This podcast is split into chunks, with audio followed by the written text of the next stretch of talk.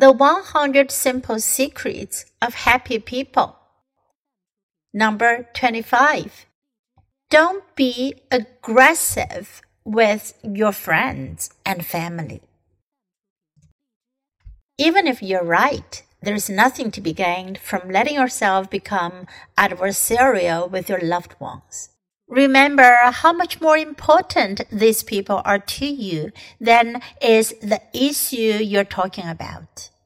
It would be great to always be right, wouldn't it? Adam is always right. At least he thinks so. Whether it's a matter of a trivial question or the best way to hang wallpaper, Adam knows the answer. When his family challenges him on some point, any point, Adam launches an inquest. He asks people to tell him why they disagree, and then he tries to catch them in an inconsistency.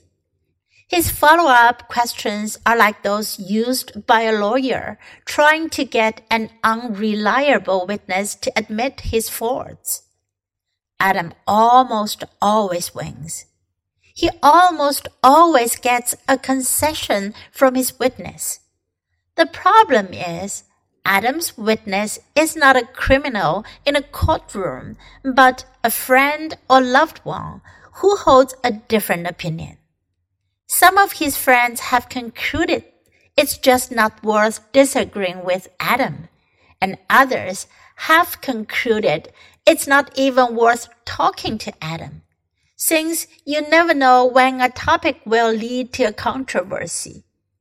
Adam wins all the little battles, but he loses the metaphorical war.